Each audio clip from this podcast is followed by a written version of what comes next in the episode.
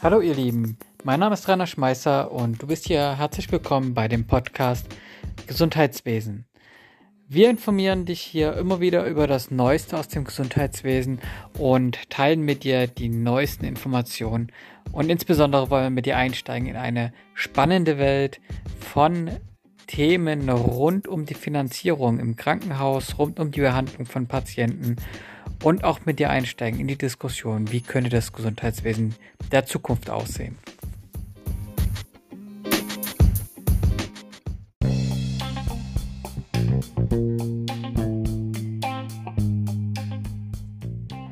Herzlich willkommen zu dem Podcast. Diesmal mit einem spannenden Thema. Ja, das habe ich schon immer gesagt.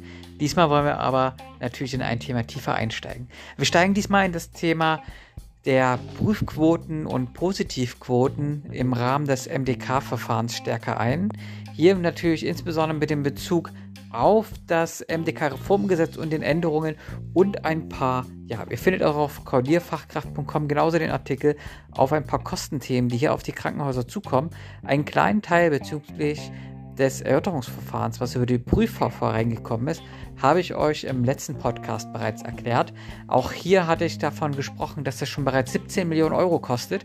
Hier heute in diesem Podcast werde ich euch ein bisschen erzählen, wie es durch einfache Fehler in dem MDK-Reformgesetz bereits zu ohne dass weiteres dazu kommt, 200 Millionen Euro Schaden bei den Krankenhäusern entstehen.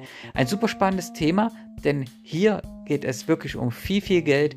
200 Millionen Euro, das ist Natürlich, wenn man bedenkt, wie viel Pflegekräfte oder Ärzte kosten, davon könnten einige hundert eingestellt werden, um die Pflege, um die Versorgung der Patienten zu verbessern. Stattdessen wird hier Geld in Verwaltung investiert und Geld in Klagefälle und ähnliches. Von daher ganz, ganz wichtiges Thema und ein sehr sensibles Thema, denn dieses Thema hat in der Bundesregierung der Großen Koalition im Jahr 2019 wurde das schon erstellt und ist nun trotz Pandemie ja, dabei in 2021 bereits seine ersten Wirkungen ja, zu zeigen und im Jahr 2022 vollständig. Von daher seid gespannt auf die nächsten Minuten im Podcast. Das MDK-Reformgesetz hat natürlich relativ viele Sachen festgelegt und ich möchte auch gar nicht auf alles eingehen. Ein Thema, was durch das MDK-Reformgesetz eingeführt wurde, sind insbesondere Änderungen an der Prüfquote und Änderungen an der Positivquote. Positivquote, gut, okay, diesen Begriff verwendet das Gesetz nicht, aber ich verwende es, denn es ist deutlich besser zu sagen, der Anteil von Rechnungen, die nicht zu einer Rechnungskürzung geführt haben im Rahmen des MDK-Verfahrens an allen anderen Rechnungen oder so ähnlich, das macht keinen Sinn. Ich erkläre euch gleich, was es genau im Detail bedeutet. Aber vorab möchte ich euch einmal sagen, was ist das Reformgesetz, wann wurde es verabschiedet und vor allem auch noch ein paar mehr Informationen vorab. Das MDK-Reformgesetz wurde 2019 ähm, erstellt. Es war bereits seit 2017 ja, unter der Schreibfeder von Spahn als Bundesminister, Bundesminister entstanden. Es hatte danach mehrere Kommentierungen gerade durch die Krankenkassen gegeben und viele Diskussionen auch die DKG als Deutsche Krankenhausgesellschaft hat genauso hier kommentiert und Informationen reingegeben. Letztendlich wurde leider daran nicht mehr viel geändert. Und so ist es gekommen, dass dort einzelne Sachen drin sind, die eine sehr gute Idee hatten, die leider in der Umsetzung etwas schwach sind, ähm, beziehungsweise das Gesetz nicht hinreichend konkret benannt wurde, was es wirklich will. Ursprünglich war es so, dass die Krankenhäuser schon in den Jahren seit 2016 und 2017 mit erheblichen Quoten zu ja, arbeiten mussten, denn teilweise sind die Prüfquoten, das heißt der Anteil der Fälle, die behandelt wurden, oder der Anteil an den behandelten Fällen, von denen, die dann am Ende auch durch den medizinischen Dienst geprüft wurden, ob die Rechnung richtig gestellt wurde, ist von ja, einem ein- und bisstelligen oder tiefen zweistelligen Betrag auf weit über 20 Prozent gestiegen. Teilweise mit 25, 26 Prozent der Fälle, die später vom medizinischen Dienst angeguckt wurden, wo dieses Krankenhaus aufbereiten musste, Gutachten lesen musste, in Widersprüche gehen musste. Und das hat natürlich auch das Bundesministerium erkannt und hat hier dann gesagt, hier muss was korrigiert werden, wir brauchen klare Regeln und es dürfen nicht alle gleich behandelt werden, sondern man ist davon ausgegangen zu sagen, diejenigen, die besonders häufig fehlerhaft abrechnen, die sollen natürlich auch eine höhere Prüfquote haben. Diejenigen, die eine geringe Fehlerquote haben, die sollen davon auch profitieren. So, das ist erstmal ein ganz guter Gedanke. Ähm, das wurde auch an sich gedanklich hier so umgesetzt. Bedeutet, wir haben einen Anteil an Gutachten, die positiv sind, die entscheidend sind.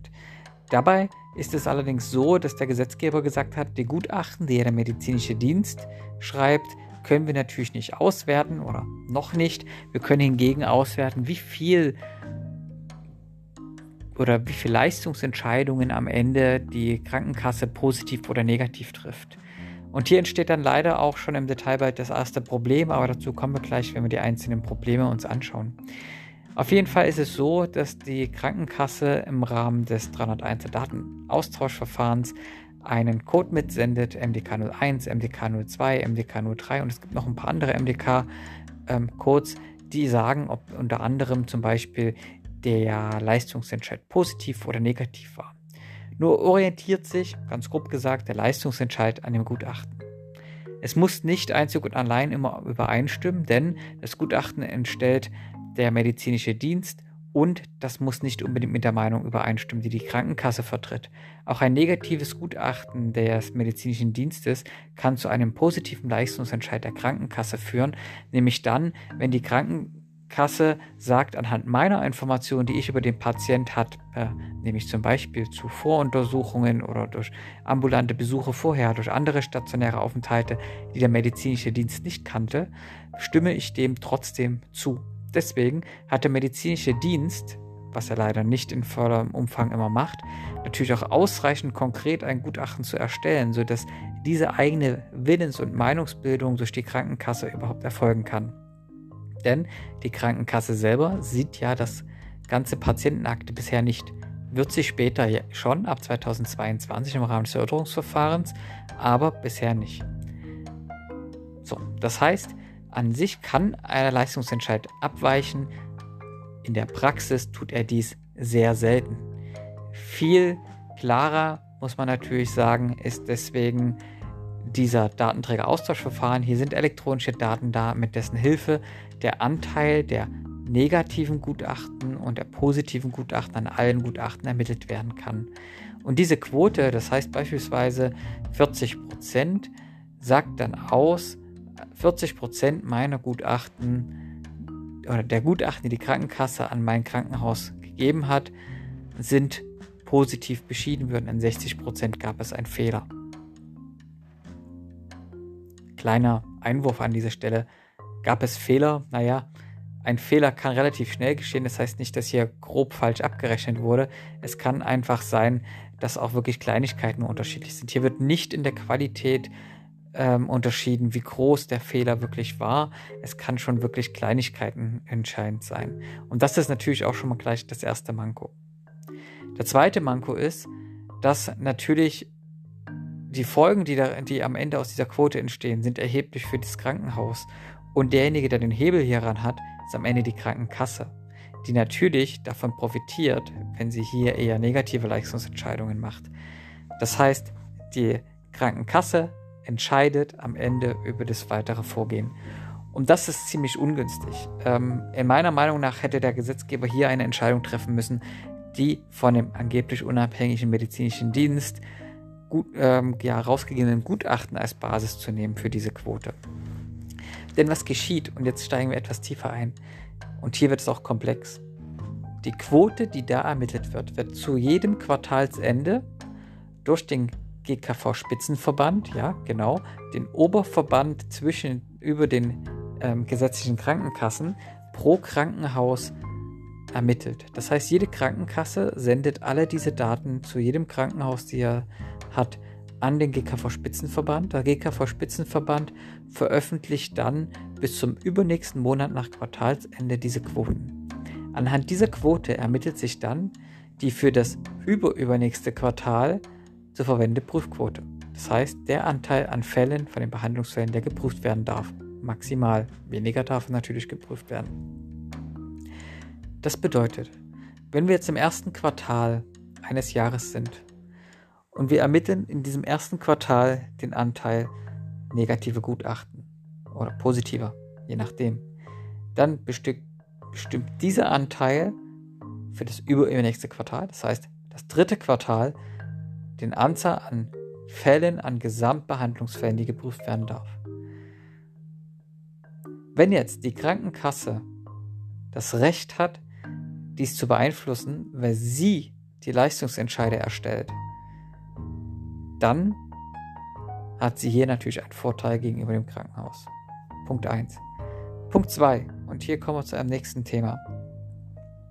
Zählen per Gesetz tut nur das allererste Gutachten, beziehungsweise die allererste Leistungsentscheide. Ist das Gutachten, der Leistungsentscheid, falsch durch den medizinischen Dienst, weil hier ein Fehler gemacht wurde und das passiert durchaus und das ist ja auch nicht weiter verwerflich, denn jedem passieren bei Fehler, aber trotzdem, selbst wenn das im Anschluss korrigiert wird oder eine Klage etwas anderes sagt oder ein Widerspruch oder ein Erörterungsverfahren, führt dies nicht zu einer Korrektur des ersten Leistungsentscheides, beziehungsweise wird ein zweiter zwar erstellt oder auch ein dritter, aber in diese Quote zählt nur der allererste Leistungsentscheid rein. Das heißt, Fehler von anderen werden fingiert, dass das ein Fehler des Krankenhauses ist und führt damit zu einer Abwertung oder Aufwertung, je nachdem wie man es sieht, für das Krankenhaus und der Folgekosten. Das ist der zweite Punkt. Punkt 3.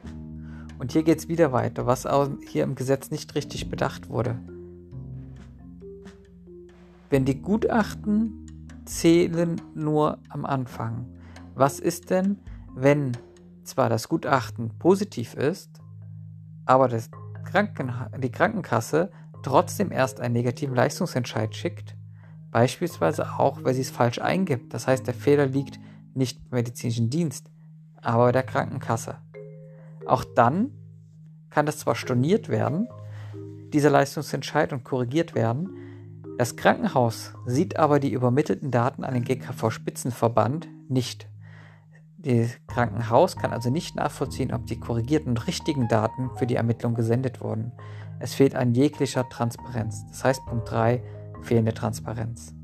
Auch hier hatte der Gesetzgeber festlegen sollen, dass die Daten, die übermittelt werden, auch wenn anonymisiert, festgestellt, festgelegt werden und äh, verfügbar sind.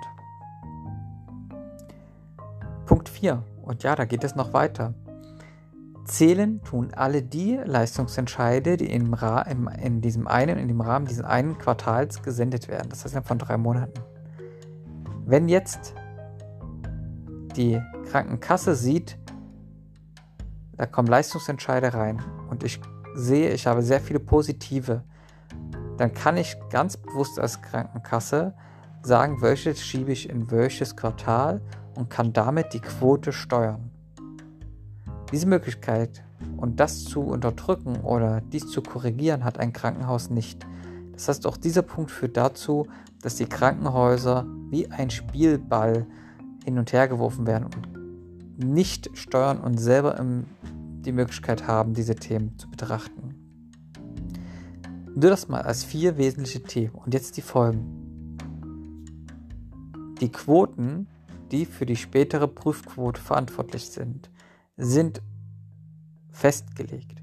Hat ein Krankenhaus weniger als 20% richtige Abrechnungen, wird im überübernächsten Quartal die Prüfquote aufgehoben und es kann beliebig viel geprüft werden.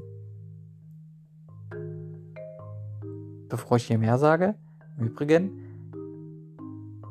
es kann auch aufgehoben werden, wenn die Krankenkasse da reicht ein einfaches Anmelden aus, gegenüber dem GKV-Spitzenverband mitteilt und dem medizinischen Dienst mitteilt, dass man vermutet, dass bewusst Falschabrechnungen gemacht werden, systematisch falsch abgerechnet wird.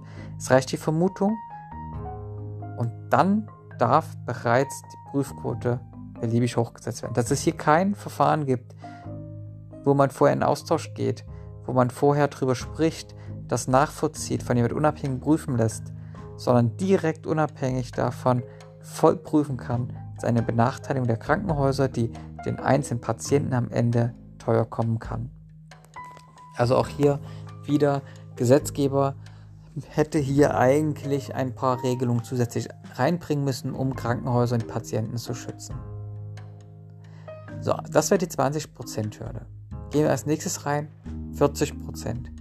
Hat ein Krankenhaus zwischen 20 und 40%, darf die Krankenkasse 15% der Fälle prüfen. Und das Krankenhaus muss auf die Differenz 50%, also die Differenz zwischen der ursprünglichen Rechnung und der neuen Rechnung, 50% Schadensersatz zahlen oder Maluszahlung oder wie auch immer man es nennen möchte. Es gibt unterschiedliche Begriffe, die hier verwendet werden. Hat ein Krankenhaus zwischen 40% und 60% Anteil, dann ist man ja schon sehr, sehr gut. Bedeutet in dem Fall nur noch eine Prüfquote von 10% und eine Maluszahlung von 25%. Erst über 60% der korrekten Rechnungen führen dazu, dass die Prüfquote auf lediglich 5% als maximale Obergrenze festgelegt wird und keine Maluszahlungen anfallen werden. Das bedeutet natürlich, dass es schon das große Interesse besteht, die einzelnen Hürden zu überspringen. Wenn jetzt ein Krankenhaus aber immer etwa an dieser Hürde ist, dann hat es immer das Risiko, durch Fehler für die es nichts kann, in die nächst schlechtere Hürde gedrückt zu werden. Das bedeutet, das möchte ich jetzt einfach mal darstellen, über die vorhin vier angemerkten Mängel, Fehler im MDK-Verfahren, Fehler oder MD-Verfahren, Fehler in dem Gutachten zum Beispiel oder Fehler in den Leistungsentscheiden, die versendet werden oder bewusstes Senden der Leistungsentscheide in bestimmten Quartalen, kann ein Krankenhaus ohne dass es wirklich selber schlechter abgerechnet hat, in eine schlechtere Kategorie rutschen. Wenn man dadurch dann schlechter reinrutscht, bedeutet das zum Beispiel, 5% mehr Fälle werden geprüft. Punkt 1. Punkt 2. Auf diese 5% mehr Fälle werden also Maluszahlungen zu zahlen sein und die Maluszahlung, die zum Beispiel, wenn man unter 40% rutscht, von 25 auf 50% erhöht wird. Ja, es gibt auch Grenzen für Mindest- und Maximalbetrag, aber ich bleibe mal bei diesem Wert. Ähm, bedeutet auch, dass ich 25% mehr Maluszahlung auf die anderen Fälle zahlen muss. Das heißt, ich habe das auch hier einmal ausgerechnet. Wenn man das einmal durchrechnet und man hat ein Krankenhaus mit etwa 150.000 Fällen, das sind natürlich nur sehr große Unikliniken oder Klinikverbände, dann macht das etwa 11 Millionen Euro für ein Krankenhaus aus. Wenn man bedenkt, dass Krankenhäuser in Deutschland ganz oft bei plus minus null schon zu kämpfen haben, rauszukommen und manche 1, 2, 3 Millionen Euro Verlust im Jahr machen, dann sind diese 11, 12 Millionen Euro nur allein durch einen nicht verursachten Fehler, den wir nicht selber verursacht haben, enorm. Und das ist Geld, was dem deutschen Gesundheitswesen fehlt. Und zwar dort, wo der Patient behandelt wird, dort, wo der Patient hingeht, sich eine gute Betreuung erwünscht, dort, wo der Patient hingeht, um die bestmöglichsten Ärzte und Pflegekräfte zu bekommen, die bestmöglichsten Medikamente, Geräte, Infrastruktur, ein gemütliches Bett, und so weiter und so fort. Dort fehlt das Geld, Krankenhäuser müssen schließen, Patienten müssen weiter anreisen und so weiter.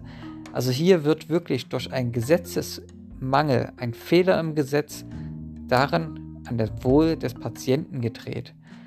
Und noch was, und das möchte ich hier ganz klar sagen, hier hätte man durch das Gesetz viel, viel einfacher mitarbeiten können. Man hätte eine genauso viel erreicht, wenn man einfach einen rein fixen Betrag festgelegt hatte, eine einfache Obergrenze, die Maluszahlung außen vor gelassen hat und hier nicht jemanden beschuldigen würde, bewusst falsch abzurechnen und deswegen bestraft.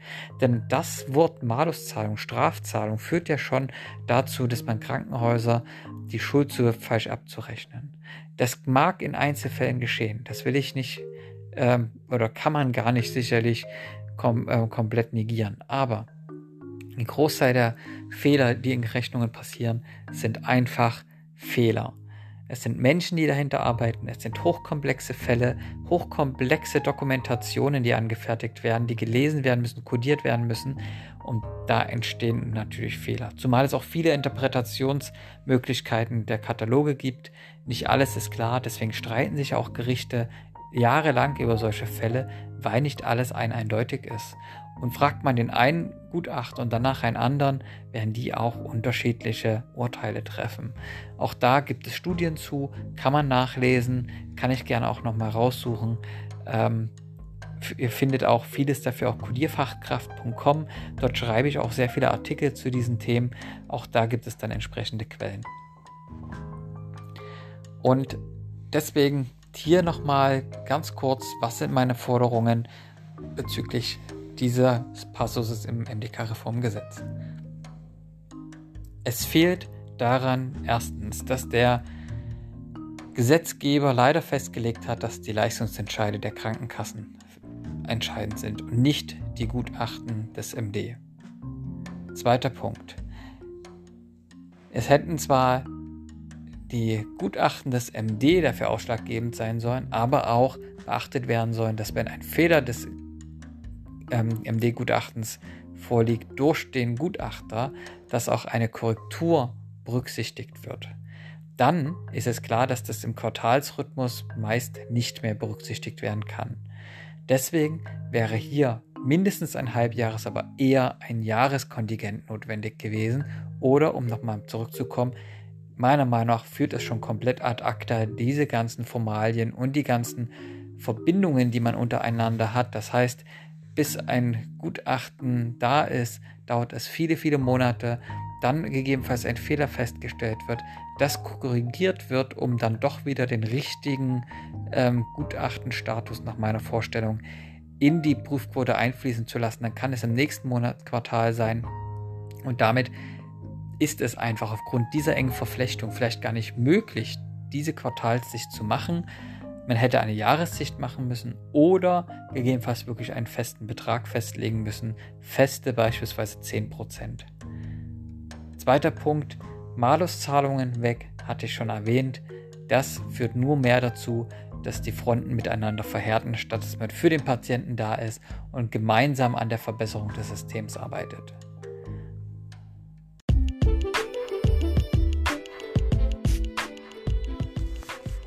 Kommen wir nun zur großen Berechnung.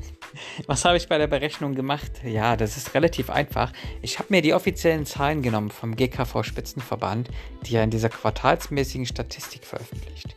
Hier steht für jedes Krankenhaus die Anzahl der, der jeweils ausgegangenen Rechnungen des Quartals und ähm, mit diesen Zahlen kann man relativ viel arbeiten. Eins dafür nochmal vorweg. Die Zahlen und die Berechnungen, die ich hier gemacht habe, findet ihr auch auf codierfachkraft.com inklusive aller Quellen, sodass ihr es eins zu eins nachvollziehen könnt. Ein anderer Punkt muss ich anmerken. Die Annahmen, die ich da getroffen habe, basieren aus meiner praktischen Erfahrung in einem Krankenhaus, in dem ich genau in diesem Bereich arbeite. Das heißt, diese Zahlen sind nicht eins zu eins, weil die Zahlen, die ich dort antreffe, sie sind jedoch die Erfahrung, die ich aus Gesprächen mit anderen Krankenhäusern habe, mit Unikliniken und so weiter. Das heißt, hier deckt sich wirklich etwas ab. Ich kann auf Basis natürlich meines Berufs hier nicht eins zu eins alle Zahlen auf den Cent genau anbringen. Auch das wäre nicht äh, würde es nicht genauer machen, weil natürlich diese Zahlen auch variieren. Sie sind mal ein bisschen höher, mal etwas geringer. Im Großen und Ganzen kommen diese Zahlen aber ganz okay hin. Was habe ich also gemacht? Ich habe mir die sowohl damals vom ersten als auch vom zweiten Quartal die Zahlen genommen, habe hier geschaut, wie viele Krankenhäuser waren bei ihrer in diesem Quartal festgelegten Quote des Anteils an Rechnungen, bei denen es zu keiner Rechnungskorrektur oder negativen Rechnungskorrektur gekommen sind. Das heißt eigentlich so ungefähr, naja, was ist denn die Quote an äh, positiven Gutachten, so gesagt indirekt oder positiven Leistungsentscheiden? Die habe ich mir rausgesucht und zwar alle die, die dort genau an den Grenzen sind, zu 20%, 40%, 60%. Diese Kassen, äh, diese Krankenhäuser habe ich mir ausgewählt. Das waren immer von knapp ähm, den Krankenhäusern, die in der Liste stehen, wir haben mit wirklich über 1200 Krankenhäusern in Deutschland, waren es in der Regel in beiden Monaten, äh, beiden Quartalen immer so um die 300 Krankenhäuser. Das heißt, jedes vierte Krankenhaus in Deutschland oder jedes fünfte Krankenhaus in etwa, ich werde die Zahlen jetzt hier, damit man es nachvollziehen kann, nicht exakt sagen, lest das bitte auf kodierfachkraft.com nach. Die habe ich genommen und habe dann gesagt, wenn die durch diese Fehler im, Gesetze, im Gesetz leicht unter die Quote rutschen, wären die für ihre Fälle im übernächsten Quartal benachteiligt. Die Daten des GKV Spitzenverbandes enthalten ebenfalls die von jedem dieser Krankenhäuser herausgesendeten Anzahlen an Ausgangsrechnungen für vollstationäre Leistungen. Also habe ich mir doch einfach wieder auch diese Zahlen genommen, die Anzahl der Rechnungen multipliziert, diese mit einem Rechnungen wiederum mit einem durchschnittlichen Anzahl an Rechnungskorrekturen, also die durchschnittliche Rechnungskorrektur eines Falls, etwa 1000 Euro, multipliziert, multipliziert mit der durchschnittlichen Prüfquote, nämlich in dem Fall ja, wenn äh, diese Häuser 5% mehr Fälle dadurch haben, weil sie beispielsweise in der Stufe nach unten rutschen, während sie 5% mehr Fälle geprüft haben. Also werden von diesen Fällen 5% geprüft, haben im Durchschnitt 1000 Euro Rechnungskorrektur und zwar zu im Schnitt 60% der Fälle. Ich habe für diese mir auch rausgesucht aus den Daten, was ist denn bei diesen Krankenhäusern der gewichtete Anteil an positiven und negativen Leistungsentscheidungen. Das geben alles die Daten her, das kann ich alles einfach berechnen und dann kommen wir auf eine hohe Anzahl an Rechnungskorrekturen. Ich habe darauf dann eine Maluszahlung gerechnet, die habe ich mit 300 Euro, weil das ist der Mindestbetrag berechnet. Das könnte also auch noch durchaus höher sein und wird es in vielen Fällen auch. Und habe damit dann geschätzt, wie hoch ist der Schaden, der den Krankenhäusern entsteht. Hinzu habe ich gerechnet, dass bei diesen Fällen in den meisten Fällen es zu einer Klage kommen wird. Weshalb wird dort der Klageanteil besonders hoch sein? Ja klar, es sind ja Fälle, bei denen wir davon ausgehen, dass diese Gutachten eigentlich richtig sind. Erstens. Zweitens, die hätten nie geprüft werden dürfen. Und drittens, es hier auch ähm, natürlich das Interesse der Krankenhäuser ist, vor Gericht diese Sachen durchzuklagen. Das ist auch teilweise natürlich müssen. Das heißt, auch hier kommen nochmal ähm, im Schnitt für jeden Fall entsprechende Gerichtskosten und Rechtsanwaltskosten dazu. Es kommen interne Kosten für die Medizincontroller dazu. Hier kann man davon ausgehen, ein Medizincontroller schafft zwischen 2000 und 2500 Fälle im Jahr. Das heißt, ein Medizincontroller, der im Schnitt zwischen, je nach Krankenhaus, je nach ähm, Bundesland, irgendwas zwischen 65 und 80.000 Euro wahrscheinlich verdienen wird, Genauer möchte ich und kann es hier auch nicht darstellen, aber schaut einfach mal in Stellenanzeigen rein und schaut, welche Tarifgruppe das ist im öffentlichen Dienst und was die verdienen. Da sieht man ganz oft, dass es an der TG 12 oder 13 ist. Rechnet dann nochmal gute 20% Arbeitgeberkosten drauf für die Stelle auf dieses ja, Bruttoarbeitsentgelt, was ich bisher genannt hatte und kann auch noch genau berechnen, wie viele interne Kosten dazukommen. In Summe kann man davon ausgehen, wenn man diese Zahlen von knapp 24 Millionen Euro in einem Quartal hochrechnet, man also allein nur für die ähm, Schäden durch den einen Fall oder durch diese Fälle, die mehr geprüft werden, dann sind das dann ähm, 100 Millionen etwa im Jahr. Und wenn man die internen Kosten draufrechnet, die Gerichtskosten, die Rechtsanwaltkosten, ja, kein Wunder, dann ist man schnell bei fast 200 Millionen Euro im Jahr. 200 Millionen Euro, die an den Krankenhäusern fehlen für die Behandlung. Und das ist richtig dramatisch. Dramatisch, naja, nicht nur weil es viel, viel Geld ist, sondern auch dramatisch, weil dem Gesundheitswesen sowieso schon Millionen fehlen und weil natürlich wir in einer enormen Digitalisierungswelle im Krankenhausbereich sind. Jeder Euro wird benötigt, um Digitalisierung voranzutreiben und dann fehlt das Geld. Aber nicht nur das, die 200 Millionen Euro fehlen ja nicht, weil ein Fehler der Krankenhäuser vorgelegen haben, sondern weil ein Gesetz falsch geschrieben ist, ein Gesetz bestimmte Sachverhalte nicht mit berücksichtigt und dann darf hier eigentlich nicht zu 200 Millionen Euro Schaden für die Krankenhäuser führen. Soweit mal auch ein paar Informationen zu den Zahlen. Und ich hoffe, das war für euch spannend. Lest es gerne nach, vollzieht die Zahlen gerne nach. Ihr könnt es selber berechnen. Ihr findet alle Informationen dafür auch codierfachkraft.com. Diese Berechnung habe ich gemacht für das erste und zweite Quartal. Die für das dritte Quartal werde ich selbstverständlich auch wieder machen. Und diese wird es dann entsprechend Ende November geben, denn zu Ende November werden die Zahlen vom GKV Spitzenverband für den 30.09. veröffentlicht und dann werde ich das erneut berechnen und auf codierfachkraft.com online stellen.